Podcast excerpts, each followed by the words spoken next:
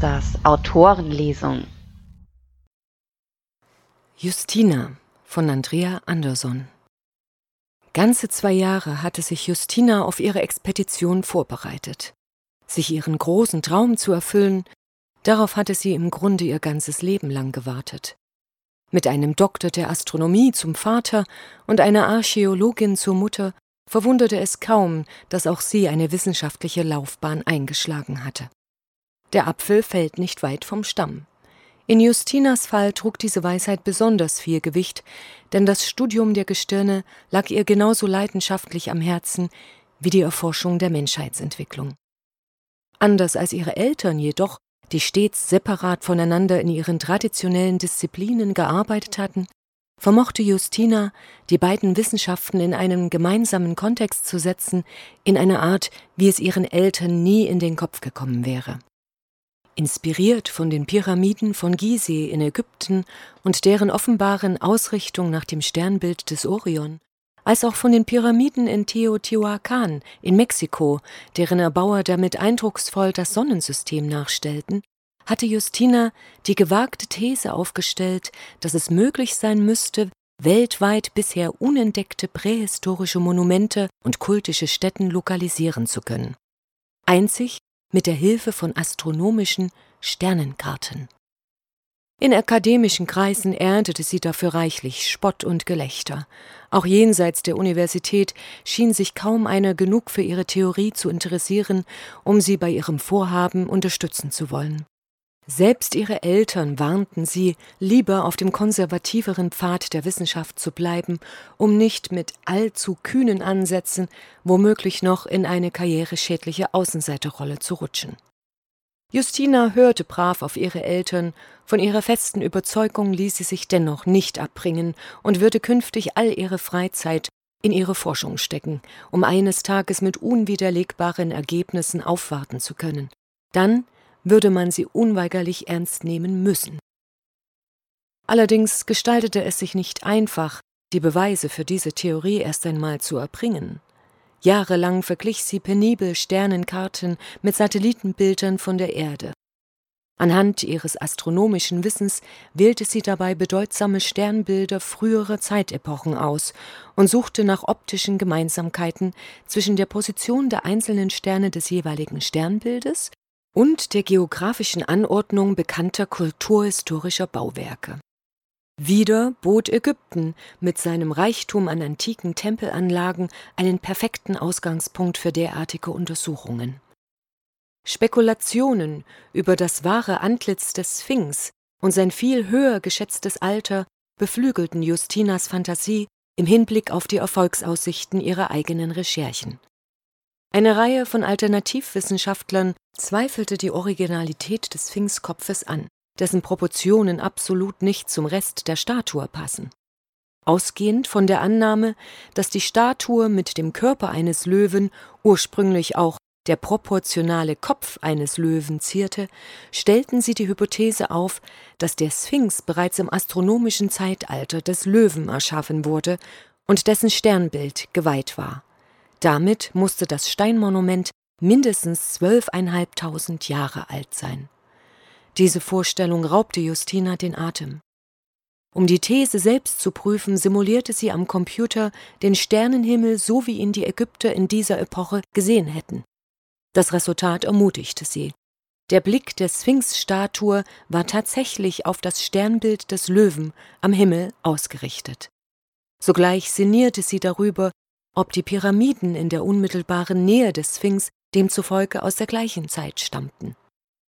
Immer wieder hatte sie fasziniert festgestellt, wie stark sich die verschiedenen Kulturen weltweit in grundlegenden Aspekten ähnelten, wie sich Baustile wiederholten, obwohl es nach dem bekannten Wissensstand theoretisch keine Interaktion zwischen den Völkern der verschiedenen Kontinente gegeben haben konnte. War es ein Zufall, dass überall in der Welt Pyramidenbauten entstanden? Vielleicht waren auch die Pyramiden anderswo viel älter als bisher geglaubt. Justinas Gehirn schob Überstunden, ein Gedanke ließ sie nicht mehr los. Konnte es in den Ländern der Maya-Kultur, Mexiko, Belize, Guatemala, wo ebenfalls zahlreiche Pyramiden das Geschichtsbild prägten, möglicherweise ein in seiner Mächtigkeit vergleichbares Bauwerk geben wie den ägyptischen Sphinx? Unentdeckt, vergessen, überwachsen mit Bäumen und Sträuchern, nur als einer von vielen Hügeln mitten im Urwald identifizierbar, ohne dass irgendjemand ahnen könnte, welche Sensation sich darunter verbirgt? Je länger sie darüber nachdachte, desto weniger vermochte sie einzuschätzen, wie realistisch ihre Überlegungen noch waren und wie viel Einbildung mitspielte. Aber sie konnte das Gefühl einfach nicht abschütteln, dass ihre Berufung im Herzen Mittelamerikas auf sie wartete. Der Grundstein für ihre Forschungsreise war gelegt. Von nun an vertiefte sie sich in das Studium der Maya-Hochkultur und machte sich mit deren geografischen Ausbreitung vertraut. Nebenbei sparte sie sich die Ausrüstung für ihre Expedition zusammen. Jede freie Minute widmete sie der Auswertung von Landkarten und Satellitenbildern. Nach zwei Jahren intensivster Analysen gelangte Justina schließlich an einen Punkt, an dem es eigentlich nur noch eins zu tun gab, wollte sie wirklich ihre Theorie beweisen sich den Rucksack umzuschnallen und in den Flieger zu setzen. Das Ziel der Reise stand fest Guatemala. Nie zuvor hatte sich Justina einer Mission so verpflichtet gefühlt, und dennoch schlackerten ihr die Knie, als sie ganz allein Fuß auf den Boden der Halbinsel Yucatan setzte. Laut ihrer Schätzungen vermutete sie einen bedeutenden Tempelbau, vielleicht sogar eine Art Maya-Sphinx, mitten im Regenwald im Norden Guatemalas. Wie würde das Sphinx-Pendant der Maya wohl aussehen?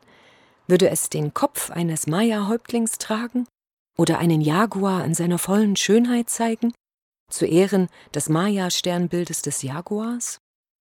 Oder eher einen Skorpion, denn die Maya sahen in der Konstellation um den hellsten Stern Regulus keinen Löwen wie die Ägypter, sondern einen Skorpion.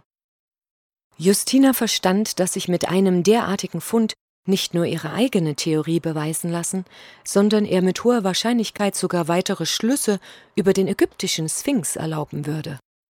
Ihre Fantasie trug sie hoch hinaus, doch schon auf der Fahrt im Shuttlebus vom Flughafen zum Hotel, der einen ersten Eindruck von der überwältigenden Landschaft offenbarte, erhielt sie einen kräftigen Realitätscheck, was die Größenordnung ihres geplanten Unterfangens anbelangte. Vor ihr lagen 2000 Quadratkilometer dichter Dschungel. Selbst wenn ihre Berechnungen absolut akkurat waren, musste sie immer noch ein riesiges Territorium bewältigen. Und das ganz allein, denn für die nächsten Wochen würden, abgesehen von einem unverzichtbaren Tourguide, ihre einzigen Begleiter ihr Notebook und zwei Camcorder sein, um ihre Exkursion ausführlich zu dokumentieren. Am nächsten Tag reiste sie zu einer Gruppe von Maya-Nachfahren, welche in einer restaurierten Siedlung im Regenwald wohnten und den Touristen dort die ursprüngliche Lebensweise der Maya veranschaulichten. Ab und an fungierten sie auch als Guides auf Wanderungen zu abgelegeneren Ruinen und schienen damit die perfekten Ansprechpartner für Justinas geplante Unternehmungen. Was irgendwann einmal von Archäologen als Präservationsprojekt der Hochkultur ins Leben gerufen worden war, hatte sich über die Jahre zu einem lohnenden Touristenmagnet entwickelt, und die angeblich traditionellen Zeremonien, die die Einheimischen täglich für die Reisegruppen aufführten, glichen eher einer Unterhaltungsrevue mit vielen bunten Kostümen, Tanz- und Feuershows. Zu Justinas Überraschung lebte unter den Dorfbewohnern auch ein hochangesehener, authentischer Schamane, der die Bewahrung des Maya-Wissens überaus ernst nahm und Justina eine Audienz gewährte. Aufmerksam hörte sich der betagte Mann ihr Anliegen an, ließ sich hochinteressiert von ihrer Theorie berichten, mit Hilfe von astronomischen Sternenkarten verlorene Bauwerke der Antike aufspüren zu wollen. Von allen Menschen, denen sie von ihren Vorhaben berichtet hatte, schien ausgerechnet dieser alte Schamane der Erste zu sein, der ihre Idee nicht für abwegig hielt und der bereit war, ihr zu helfen. Er berichtete ihr von einer verbotenen Stadt der Götter, welche einst existiert und den Ursprung der Maya-Kultur begründet haben soll. Kein normaler Sterblicher habe sie jemals zu Gesicht bekommen, sie sei allein den Göttern und deren Priestern und Priesterinnen vorbehalten gewesen. Später zweifelten die Menschen die Wahrheit dieser Überlieferung an. Andere verlegten die verbotene Stadt gleich in den Himmel. Der Schamane hingegen glaubte an die reale Existenz der Stadt und war überzeugt, dass sich der Dschungel wie eine grüne Decke aus Blättern über sie gewunden hatte, um sie zu verstecken bis zu dem Tage, an dem die Götter zurückkehren würden. Großzügig versprach er Justina, sich in der Nacht zu einer Seance zurückzuziehen und die Götter für sie um die Erlaubnis zu bitten, nach der Stadt suchen zu dürfen und sie in die richtige Richtung zu weisen. Justina bat er, ihn am nächsten Morgen heimzusuchen, um sich von ihm den Willen der Götter mitteilen zu lassen. Die so oft für ihre vagen Thesen belächelte, fand sich zur Abwechslung einmal selbst in der Rolle des Zweiflers wieder musste sich auf die Lippe beißen, um sich ein Schmunzeln über das ungewöhnliche Angebot des Schamanen zu verkneifen. Aber egal, wie schwer es ihr als Wissenschaftlerin auch fiel, sich der Möglichkeit zu öffnen, dass der Medizinmann wirklich die Fähigkeit besitzen könnte, sich mit Geistern und Göttern zu verständigen, ja, überhaupt die Existenz von Göttern und Geistern in Betracht zu ziehen. Für seine Aufgeschlossenheit und spirituelle Hilfsbereitschaft gegenüber ihr, als völlig Fremder, war sie dem alten Schamanen mehr als dankbar. Das ungewöhnliche Treffen rüttelte Justina mehr auf, als ihr lieb war. Bis in die frühen Morgenstunden brachte sie kein Auge zu, tausend Gedanken schwirrten in ihrem Kopf herum. Die wenigen Stunden Schlaf, den ihr nach Erholung verlangender Körper schließlich einforderte, füllten sich mit wirren und wunderlichen Träumen und ließen sie noch erschöpfter als am Abend aufwachen. Träge rüstete sie sich zum Aufbruch. Nach der schlaflosen Nacht zögerte sie, ob sie den Schamanen noch einmal treffen sollte. Was, wenn er ihr eröffnete, dass die Götter gegen ihre Expedition sind? Nach einem Moment der Besinnung schüttelte sie den Kopf und mahnte sich zur Vernunft. Sicher kannte er als Dorfältester die beste Route durch den Regenwald und wollte es nur spannend machen. Schließlich hatte der Medizinmann der Maya einen Ruf zu verteidigen. Als sie das Dorf erreichte, erwartete sie der alte Mann bereits mit einem Guide zu seiner Seite, was Justina als gutes Zeichen deutete. Er wirkte erleichtert und voller Freude, ihr mitteilen zu können, dass die Götter ihr wohlgesonnen seien und ihr helfen würden, den Weg zur Stadt der Götter zu finden. Es sei der Wille der Götter, dass Justina ihre wichtige Bestimmung erfüllt. Äußerlich reagierte Justina positiv überrascht. Insgeheim hatte sie jedoch genau mit einer Antwort wie dieser gerechnet. Dass es ihrer Meinung nach keinen Sinn ergab, dass die vermeintlichen Götter plötzlich helfen wollten, ihre verbotene Stadt zu entdecken, die doch angeblich kein normal Sterblicher sehen durfte, verschwieg sie dem Schamanen mit einem charmanten Lächeln. Aufmerksam notierte sie seine Wegbeschreibung, die sich wohl nicht rein zufällig mit einem auf der Wanderkarte eingezeichneten Touristenpfad deckte ließ noch geduldig ein glückbringendes Maya-Ritual an sich vollziehen, bevor sie gemeinsam mit ihrem Routenführer namens Yum zu ihrer Mission aufbrach. Von Kindesbeinen an gehörten ausgedehnte Wanderungen und Campingausflüge zu Justinas beinahe täglichen Lebenserfahrungen. Dank ihrer Eltern war sie expeditionserprobt, wusste, worauf sie achten und wie sie die einzelnen Etappen planen musste, um sich systematisch durch die gewaltigen Landmassen zu arbeiten. Hume erwies sich zwar als schweigsamer, aber überaus kompetenter Führer, der sie routiniert durch die guatemalische Wildnis geleitete, während sie gleichzeitig anhand ihrer Sternenkarten zu navigieren versuchte. Aber und abermals stießen die beiden auf vereinzelte Steinmauern und Ruinen, Überreste einstiger Maya-Wohnstätten, die eine Vorstellung darüber vermittelten, wie weiträumig die Kultur einst vernetzt war. Dabei begaben sie sich weiter und weiter in die Tiefen des seit Jahrhunderten unberührten Urwaldes. In dieser ungezähmten Natur mit seiner märchenhaften Pflanzen- und Tierwelt fühlte sich Justina wie auf einer Zeitreise durch eine längst vergessene Vergangenheit, welche an diesem Ort noch intakt und lebendig zu florieren schien. Die atemberaubende Kulisse entschädigte für das immer mühsamere Vorankommen in der sich verdichtenden Vegetation. Mittlerweile befanden sie sich weit weg von den Touristenwanderwegen, selbst die Einheimischen verschlug es nicht hierher. Mit einer Machete bahnte Hume den Weg durch den Dschungel. Justina hatte schon längst die Orientierung verloren und beobachtete den nach wie vor wortkargen Maya-Guide bewundernd, wie er sich zielstrebig durch Büche und Gestrüpp kämpfte. Nach tagelanger Suche ohne jegliche Spuren einer früheren Zivilisation, auf welche sie am Anfang ihrer Reise noch so häufig gestoßen waren, und mit der zunehmenden Erschöpfung von den Strapazen überkamen sie langsam Bedenken. Vielleicht hatte sie sich doch verrechnet, vielleicht widerlegte sie ihre eigene Theorie soeben. Justina drohte ihre Zuversicht zu verlieren. Ihren lebenslangen Traum vom großen Sensationsfund ersetzte allmählich der wachsende Traum davon, eine ausgiebige Dusche zu nehmen und wieder in einem richtigen Bett zu schlafen. Kurz davor aufzugeben, überraschte Hume sie mit einem Aufschrei. Aufgeregt zeigte er auf eine Stelle hoch über den Bäumen. Bei all den potenziellen Stolperfallen und Schlingen, die hier nur darauf lauerten, einen Nichtsahnenden zu Fall zu bringen, hatte Justina ihren Blick die ganze Zeit konzentriert auf den Boden vor sich gerichtet. Als sie nun zu Hume aufblickte und seinen Handzeichen folgte, erschrak sie plötzlich.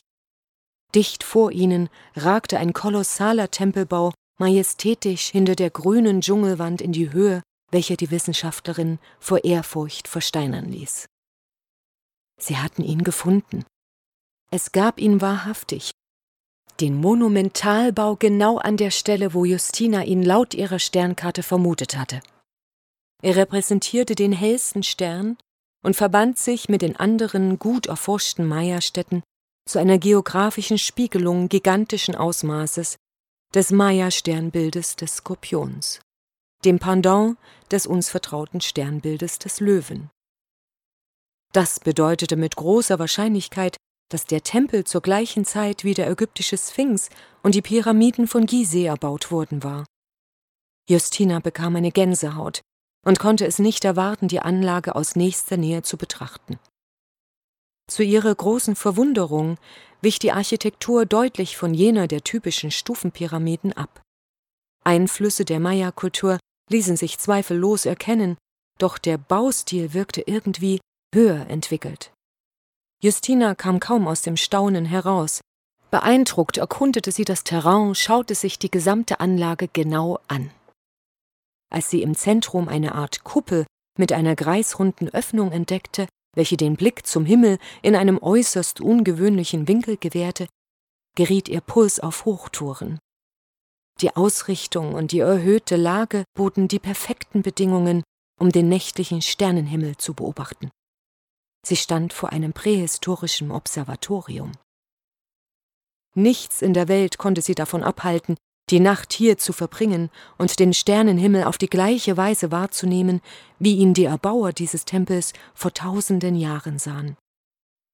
Hatte sie die Nächte während der Exkursion eher als lästig empfunden, weil die Dunkelheit sie am Weiterkommen hinderte, so sehnte sie die bevorstehende Nacht geradezu herbei. Gewissenhaft filmte sie jedes Detail dieses architektonischen Meisterwerkes mitten im Urwald. Dann platzierte sie die Kameras vor und in der Sternwarte, um ihre Sternbeobachtung genauestens zu dokumentieren. Wie ein Geschenk des Himmels zeigte sich diese Nacht von ihrer schönsten Seite. Sternenklar, nicht ein Wölkchen weit und breit. Justina war ganz in ihrem Element, beobachtete selbstvergessen die Sterne und versuchte vor allem auszutüfteln, was es mit dem eigenartigen Winkel der Kuppelöffnung auf sich hatte. Auf die Dauer wurde die Stellung, in welcher man durch diese Öffnung blickte, sehr unangenehm. Als sie sich den Nacken massierte und ihren Kopf dabei in alle Richtungen drehte, um die Verspannungen zu lösen, nahm sie wahr, wie das Mondlicht auf eine ganz bestimmte Stelle am Boden strahlte. Verzückt hatte sich Justina am Nachmittag das Steinmosaik angesehen, welches den Boden mit einer künstlerischen Darstellung des Sternenhimmels schmückte. Der Mondschein beleuchtete eine ganz bestimmte Region auf dem Bild und schien direkt auf den Kopf einer Frau in Lebensgröße, die im Zentrum zwischen den verschiedenen Sternbildern lag. Vielleicht zeigte dieses Mosaik, wie man die Sterne beobachten soll, fragte sich Justina und legte sich kurzum genau dahin, wo die Frau abgebildet war. Bingo. Von hier unten aus funktionierte der Winkel perfekt.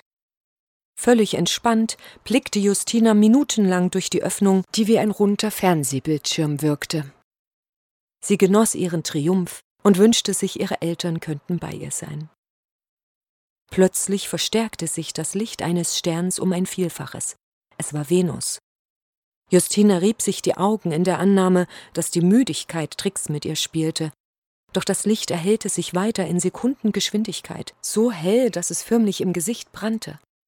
Noch bevor sie sich abwenden konnte, erfasste Justina ein starker stechender Schmerz und ihr wurde schwarz vor Augen.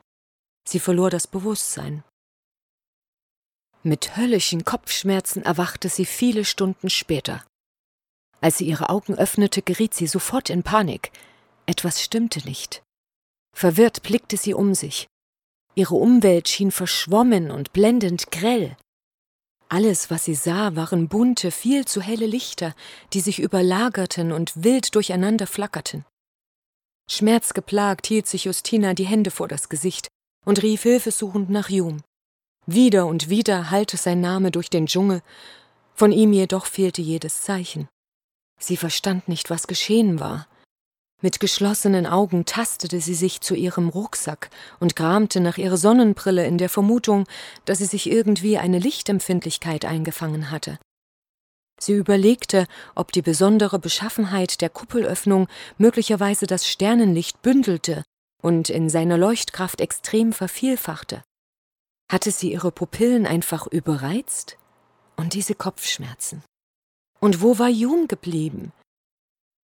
Die Sonnenbrille half enorm. Zwischen den endlosen, flammenden Lichtimpulsen nahm sie wenigstens die Umrisse ihrer Umgebung wieder wahr. Aber jeder Blick strengte sie immens an, also hielt sie ihre Augen überwiegend geschlossen. Vielleicht holt Jum gerade Hilfe, suchte sie nach einer logischen Erklärung für das plötzliche Verschwinden ihres Geiz. Der Schock saß tief und Justina entschloss sich erst einmal abzuwarten und sich zu beruhigen. Nach einem Eiweißriegel, einer Kopfschmerztablette und einer Flasche Wasser fühlte sie sich ein bisschen besser, auch wenn sich am Zustand ihrer Augen nichts geändert hatte. Allerdings fiel ihr auf, dass die grellen Flammen innerhalb des Tempelgemäuers erheblich schwächer leuchteten. Abgeschirmt vom Sonnenlicht hatte sie hier fast ihre normale Sicht zurück. Sobald sie aber hinaustrat und auf den Wald schaute, spielten ihre Augen wieder verrückt und sie sah wieder nichts als Licht. Unmöglich konnte sie in ihrer Verfassung allein die Heimkehr antreten. Was war nur mit ihr passiert? Da kam ihr die Idee, die Videokameras zu checken, mit denen sie ihre nächtliche Sternenschau aufgezeichnet hatte.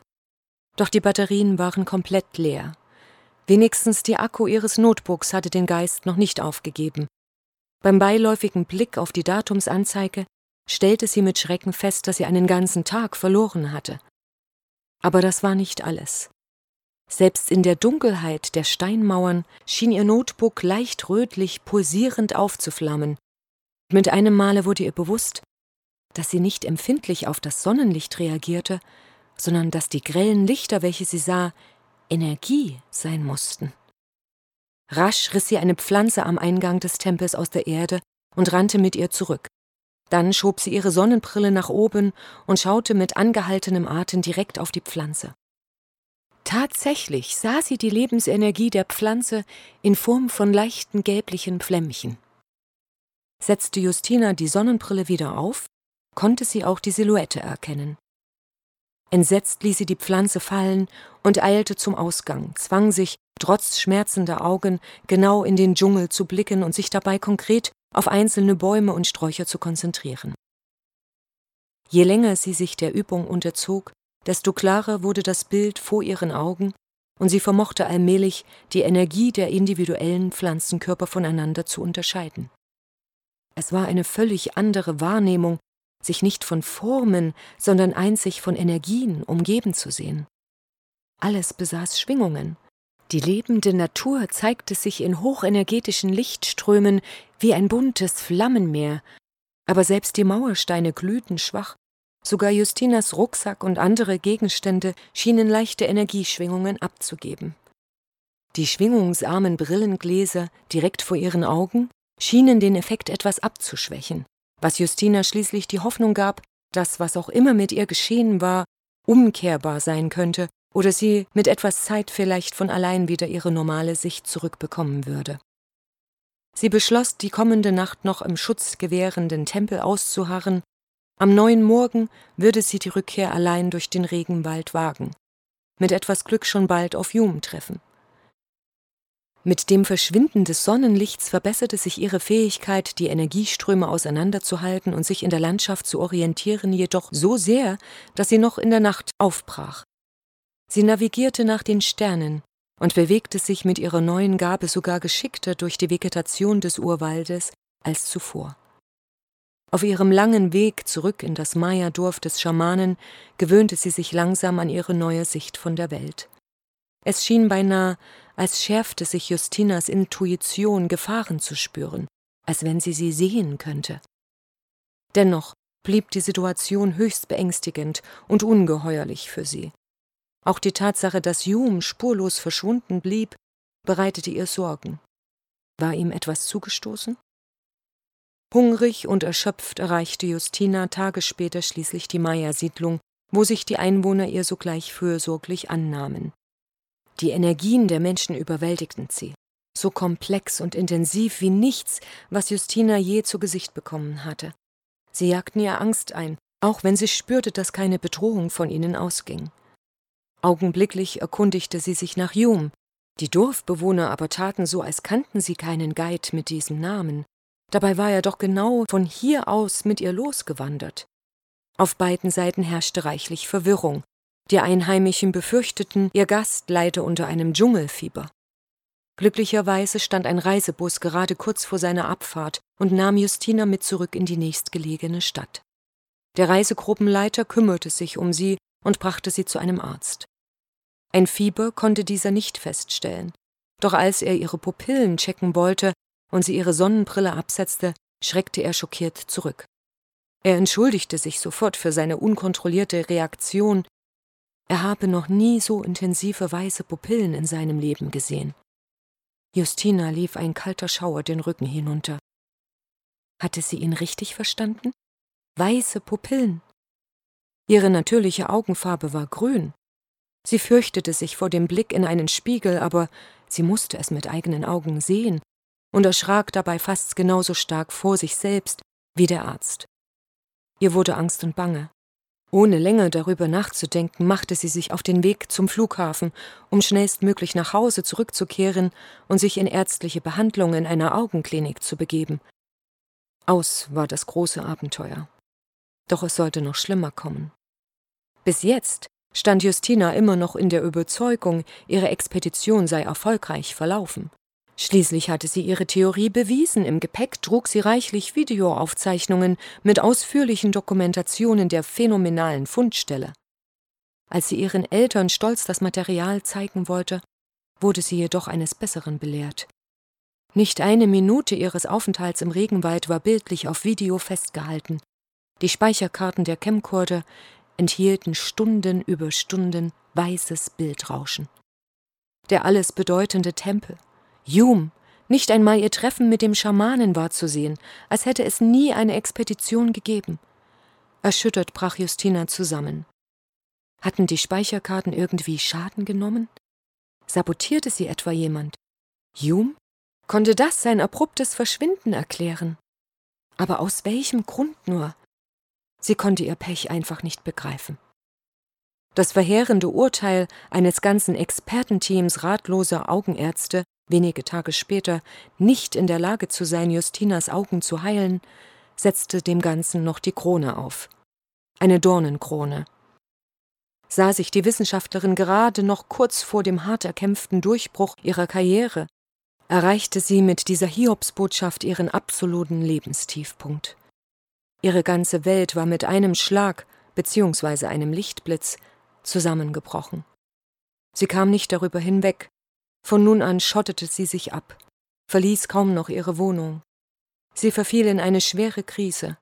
Wochen vergingen, in denen sie sich mit Selbstmitleid zerfraß, ohne jegliches Verlangen zu verspüren, sich ihrer Außenwelt zu stellen.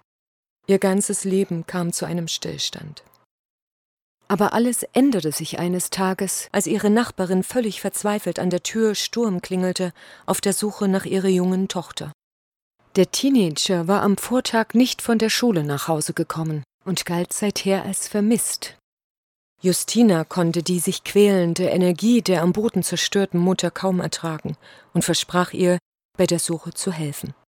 Keine Sekunde dachte sie noch an ihr eigenes Leid, stattdessen verfolgte sie unnachgiebig die letzten Spuren von der Nachbarstochter. Geduldig beobachtete sie die Mitschüler des Mädchens in der Unterrichtspause auf dem Schulhof. Sehr schnell fielen ihr dabei zwei Jugendliche auf, deren Energien sich von denen der anderen Schüler unterschieden. Es stellte sich heraus, dass es die Freundinnen des verschwundenen Mädchens waren. Justinas eindringlicher Tonfall ließ sie erzittern, und sie gestanden ohne großes Herumflunkern, dass sie geschworen hatten, das Geheimnis ihrer Freundin zu hüten. Sie hatte ihnen erzählt, dass sie sich heimlich mit einer mysteriösen Internetbekanntschaft treffen wollte, mit einem Mann deutlich älter als sie, der ihr versprochen hatte, sie mit in einen Nachtclub zu nehmen. Sie sei furchtbar aufgeregt gewesen, weil es ihr erster Besuch in einem Erwachsenenclub sein würde. Mehr wussten die Freundinnen nicht. Somit begann Justina, sich durch die Clubs der Stadt zu arbeiten, in der Hoffnung, dabei jemandem über den Weg zu laufen, der das Mädchen gesehen hatte. Eine Hoffnung, welche nach etlichen erfolglosen Anläufen langsam aber sicher zusammenschrumpfte, bis Justina Fuß in diesen einen Club setzte. Sobald sie diesen Nachtclub betrat, spürte sie, dass sie hier nichts Gutes erwartete. Sie fand sich rundum umgeben von bedrohlichen Gestalten mit furchteinflößenden Energien. Diejenigen, die sie nach dem Mädchen fragte, strotzten nur so von Verlogenheit. Ihre Energien ekelten Justina an. Überraschenderweise gestaltete es sich als ein Kinderspiel für sie, die Person aufzuspüren, die Kontakt mit der Tochter ihrer Nachbarin hatte. Sie vertraute einfach auf ihre Intuition und ihre Augen. Irgendwie wusste sie, dass sie richtig lag. Wütend riss sie sich die Sonnenbrille herunter und blickte dem Verdächtigen direkt ins Gesicht, während sie ihn nach der Vermissten fragte. Beim Anblick ihrer strahlend weißen Pupillen, die ihn mit einem Killerblick durchbohrten, schlotterte der Mann nur so vor Angst und führte Justina augenblicklich zu ihr. Eingesperrt in einem abgeschlossenen Hinterzimmer des Clubs hockte sie zusammengekauert in der äußersten Ecke, blickte vollkommen verängstigt zur Tür, bis sie ihre Nachbarin erkannte. Sie schien unversehrt. Justina atmete auf. Der Kidnapper machte sich inzwischen feige aus dem Staub, aber das interessierte Justina im Moment kein bisschen. Das befreite Mädchen fiel ihre Retterin erleichtert um den Hals, deren einziger Gedanke sich darauf konzentrierte, die Ausreißerin schnellstens in Sicherheit zu bringen. Zufrieden übergab Justina den Teenager wieder in die Obhut seiner überglücklichen Mutter. Dann zog sie sich in ihre Wohnung zurück, um den Tag und insbesondere die Ereignisse der Nacht noch einmal Revue passieren zu lassen, zu verarbeiten, was sich eigentlich zugetragen hatte. Zum ersten Mal seit ihrem Unfall im Regenwald hatte sie sich stark und überlegen gefühlt, nicht mehr gehandicapt, sondern begnadet, geradezu berufen. Fast mühelos hatte sie das Mädchen gefunden und deren Entführer einzig mit ihrem Blick beherrscht. Nicht eine Minute hatte sie Angst empfunden oder sich selbst in Gefahr gewägt. Justina geriet ins Grübeln. Das Gespräch mit dem Schamanen ging ihr nicht mehr aus dem Kopf.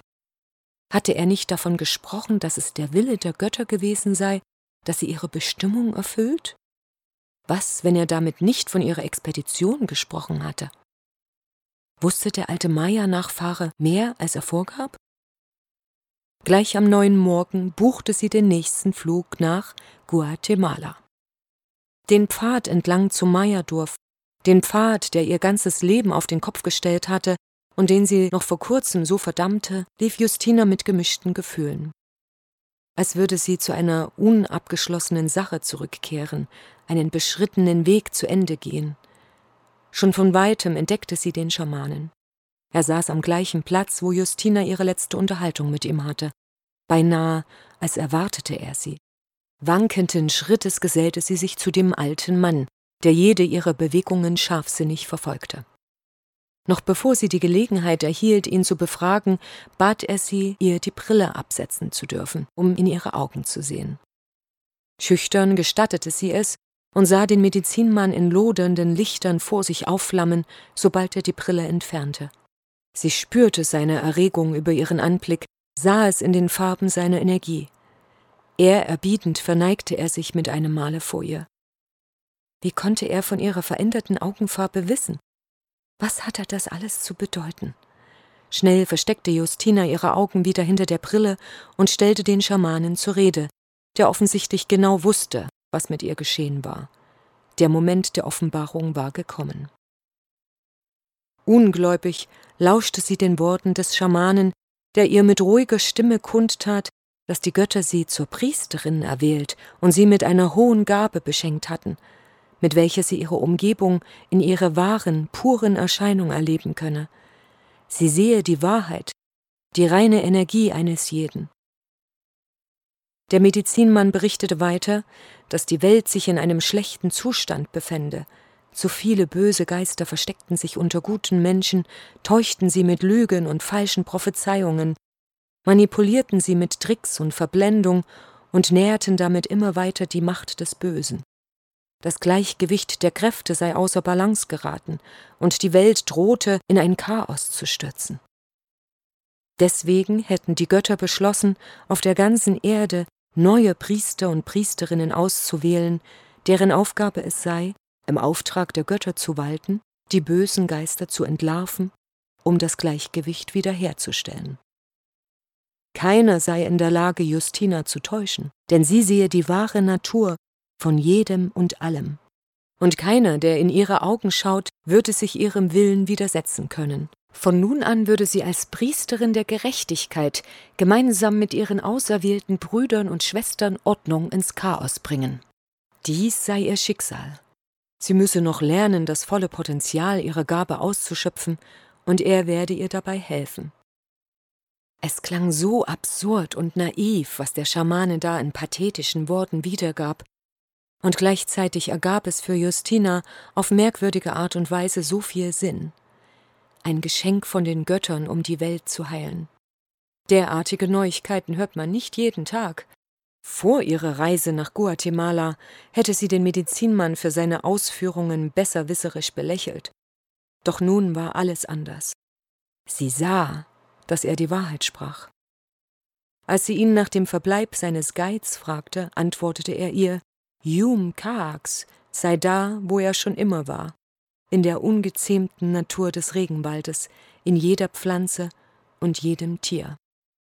Justina verstand nicht, wovon der alte Mann sprach. Aufgebracht erklärte sie ihm, dass Yum bis zu dem Zwischenfall nicht von ihrer Seite gewichen war. Der Schamane lachte, dann klärte er sie auf. Yum Kaax sei einer der Maya-Götter, und es sei sein Geist gewesen, der ihr den Weg zur Stadt der Götter gewiesen hatte. Von Anfang an hatte der Schamane die Wahrheit gesprochen. Es spielte keine Rolle, dass Justina mit dem Fund der verborgenen Tempelanlage ihre Theorie bewiesen hatte. Kein normaler Sterblicher würde jemals die verbotene Stadt der Götter zu Gesicht bekommen. Sie war in der Tat allein den Göttern und deren Priestern vorbehalten. Ihr ganzes Leben lang hatte sie nach einer mächtigen, verlorenen Kultur gesucht, die einst den ganzen Erdenball umspannte und den Kosmos verstand wie keine Zivilisation nach ihr. In Wahrheit war nichts von dieser höher entwickelten Kultur jemals verloren gegangen. Sie hatte nur geruht. Nun aber würde dieses große Mysterium der Menschheitsgeschichte von neuem aufleben. Nie hatte Justinas Mission darin bestanden, dieses Mysterium zu erforschen. Ihre Bestimmung war, es selbst zu empfangen und ihren eigenen Platz in der Menschheitsgeschichte einzunehmen, als Priesterin Justina, die Gerechte. Das war Justina, geschrieben und gesprochen von Andrea Andersson. Vielen Dank fürs Zuhören. Ich hoffe, es hat euch gefallen und bis zum nächsten Mal. Tschüss.